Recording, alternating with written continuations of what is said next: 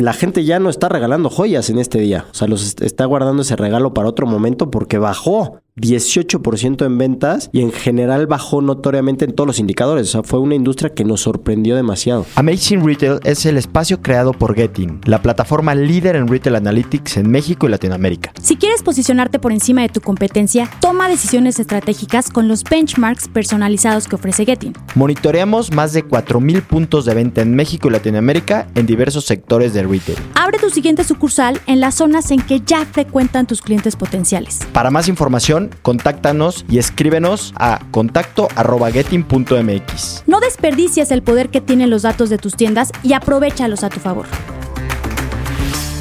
Bienvenidos a un episodio más de Amazing Retail. Yo soy Francisco. Y yo, Anabel. En este episodio les vamos a compartir los resultados de San Valentín, Frank. Y recuerden que pueden escuchar todos nuestros episodios en sus plataformas de streaming favorita o en nuestra página de internet. No se pierdan esta octava temporada que venimos con todo, Anabel. Pues Frank, sabemos que San Valentín es una de las fechas más fuertes para el sector retail. De hecho, es considerada una de las cinco festividades más importantes para el retail en México.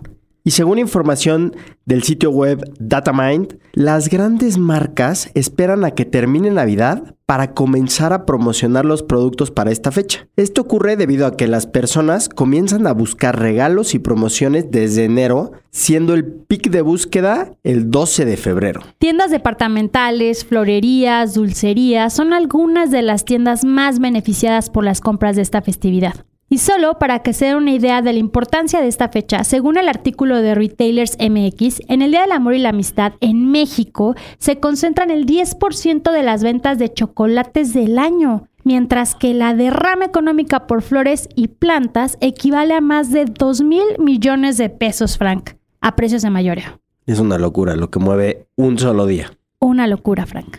Y este año, la Confederación de Cámaras Nacionales de Comercio, Servicios y Turismo especuló lo siguiente. Para este 14 de febrero y el fin de semana subsiguiente, las 253 cámaras afiliadas a Concanaco y Servitur tienen altas expectativas de incremento en ventas por la festividad del Día del Amor y la Amistad, lo que preveían como un aumento del 12% respecto al año pasado, al 2023. O sea, había una gran expectativa de crecimiento.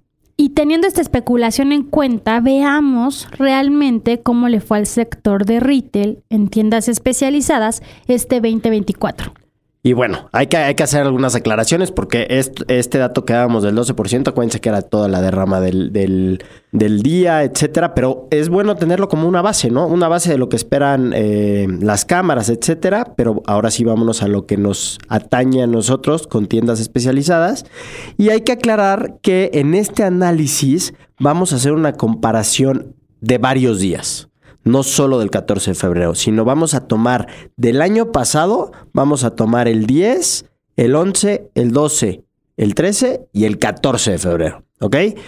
Y para este año, el 2024, vamos a tomar el 9, el 10, el 11, el 12, el 13 y el 14, ¿ok? Para que lo tengamos en mente. La misma cantidad de días, tomando viernes, sábado y domingo anterior al, al Día de San Valentín. Y pues comencemos, Frank. Eh, no les vamos a mentir. El Día del Amor y la Amistad nos quedó debiendo. Y además nos dio resultados que no esperábamos, Frank. Pues cuéntanos, Anabel, porque Eh. sí, no estuvo, no estuvo tan, tan, tan, sí, bonito. no, no, no. En un panorama general, las visitas incrementaron un 16.6%, Frank. La atracción también incrementa a tiendas casi un 20%, pero la conversión de compra baja, baja un 12% y las ventas desafortunadamente decrecieron contra el mismo periodo del año pasado casi 3%. ¿Qué te parece, Frank?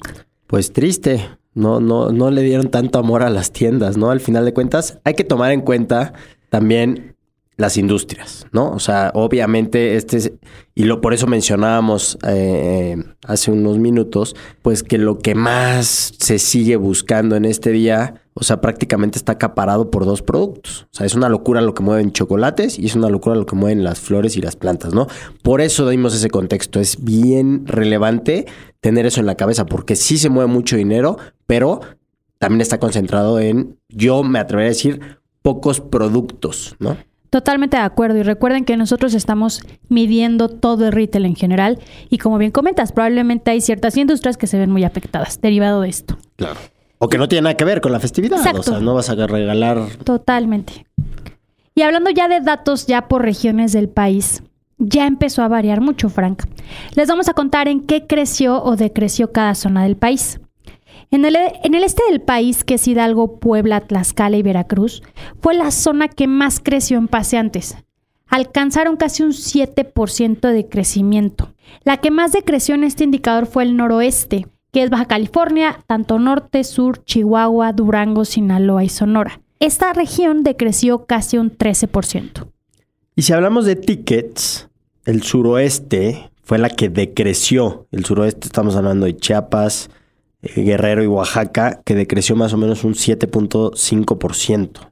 La zona que más crece en ventas, Frank, fue el suroeste, con un 3.31%. Y la zona que tuvo un mayor decremento fue el oeste del país, que es Colima, Jalisco, Michoacán y Nayarit, con un decrecimiento de casi del 10% en ventas. Mismas tiendas contra año pasado. Y hablando de la conversión de compra, tenemos que decir que el noreste, que es Coahuila, Nuevo León y Tamaulipas, fue la que tuvo una mayor conversión de compra y prácticamente se quedó igual. No podemos decir que creció tanto, creció un punto 29%, o sea, nada, y fue la que más creció, imagínense. Y la que menos conversión de compra que decreció fue la Centro Sur, hablando de la Ciudad de México, el Estado de México, Morelos, con menos 16%, que ya lo veníamos diciendo, la Sí. conversión de compra estuvo muy mal en este día. Sí, sí, sí. El ticket promedio, que es un indicador bien relevante, llegó a crecer casi un 12% en el suroeste del país. Pero en el noroeste, ahí está sí, decrece 8.19%. Entonces, Frank, en general, la zona suroeste del país tuvo un crecimiento un poco más notorio que el resto del país. Pues sí, pero al final creo que un pelín, ¿no? Como dicen por ahí. No, no, no tuvo. eh, Este día no, no tuvo unos resultados, yo creo, que nos hubiera gustado presumirles a todos. Sí, creo que no. Y ahora pasemos a las industrias, Frank. La verdad es que esta parte es la que más nos sorprendió. Cuéntanos por qué, Frank. No, pues la joyería. Tú pensarías que es un día, de hecho, de esto lo platicamos en, de- en la oficina, recuerdo bien esta plática porque a todos nos sorprendió. O sea, la gente ya no está regalando joyas en este día, o sea, los est- está guardando ese regalo para otro momento porque bajó 18% en ventas y en general bajó notoriamente en todos los indicadores. O sea, fue una industria que nos sorprendió demasiado. La industria que más creció, Frank, en ventas fue la de deportes, cuando pensarías que nada que ver. Pero bueno, ya sabemos que debido de la pandemia mucha gente es fit, igual y ya es quieren... un buen regalo, ¿no? Claro, Es, creo- una, es una actividad que pueden hacer también parejas. En parejas, totalmente. Esta industria creció 23% sus ventas. Y el sector que más subió en paseantes, como bien decíamos, es deportes, tuvo más gente afuera de sus tiendas, entretenimiento y muebles y accesorios para el hogar, Frank. Y hay que hablar de las que más bajaron, que eh, pues, repite joyería, que ya decíamos que le fue bastante mal en todos los indicadores. Y una que también hace lógica, ¿no? Eh, electrónicos, o sea, como que no es un día para regalar quizás eh, estos productos. Y en conversión de compra, Frank, la industria que más crece fue la de muebles y accesorios, que crece 7.41%. Que recuerden que dentro de accesorios hay tiendas que particularmente son las tiendas que buscas para hacer pequeños detalles y regalos. Por eso este crecimiento en conversión de compra. Y la que más decrece fue la tiendas de ropa.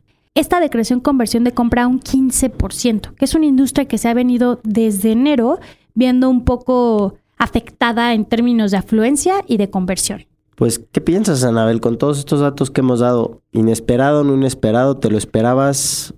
¿Difícil predecirlo? Creo que están cambiando las tendencias de compra. Creo que como bien decíamos, los chocolates, las flores, tema de joyas, que es la que ahorita nos sorprendió, puede ser que ya no sea la tendencia. Ya estemos buscando regalar ciertos detalles como accesorios, que es una de las que levanta, o un tema de, de deportes, Frank, que bien decías, es algo que se puede hacer en pareja.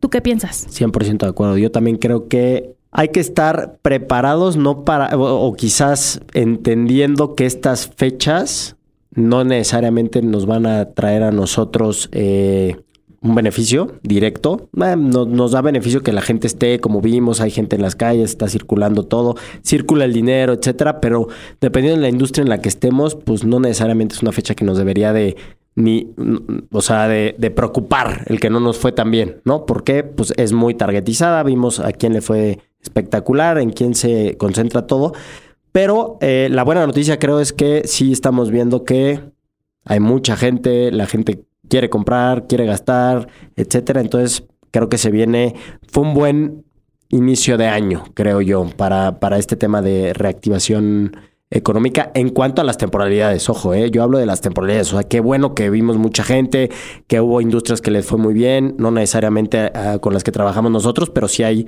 otro tipo de productos a los que les fue muy bien en esta fecha, ¿no? Sí, como bien comentas, Frank, creo que, a ver, no platicamos de enero, pero enero fue muy fuerte en cuanto a la cuesta de enero, la famosa Sí. cuesta de enero, que hasta ahorita las dos primeras semanas de febrero ya empezó otra vez a levantar el retail y creo que sí, no fue el San Valentín que esperábamos, pero por lo menos ya traemos unas semanas otra vez a la alza. Que creo que es algo que se nos había olvidado, ¿no? Esta tendencia de la cuesta de enero y De otra cómo vez. era el retail antes, Sí, ¿no? Totalmente. O bueno, le- hablando de retail en tiendas especializadas. Y bueno, pues hemos llegado al final de este episodio. De verdad, muchas gracias por habernos acompañado. Esperamos que les sirvan estos datos para analizar un poquito lo que pasó en San Valentín, que tengan un parámetro de cómo les fue a ustedes contra lo que vimos nosotros. Y pues síganos en todas nuestras redes sociales y visiten nuestra página para encontrar más contenido útil para ustedes y también para su negocio. Cuídense mucho. Bye bye.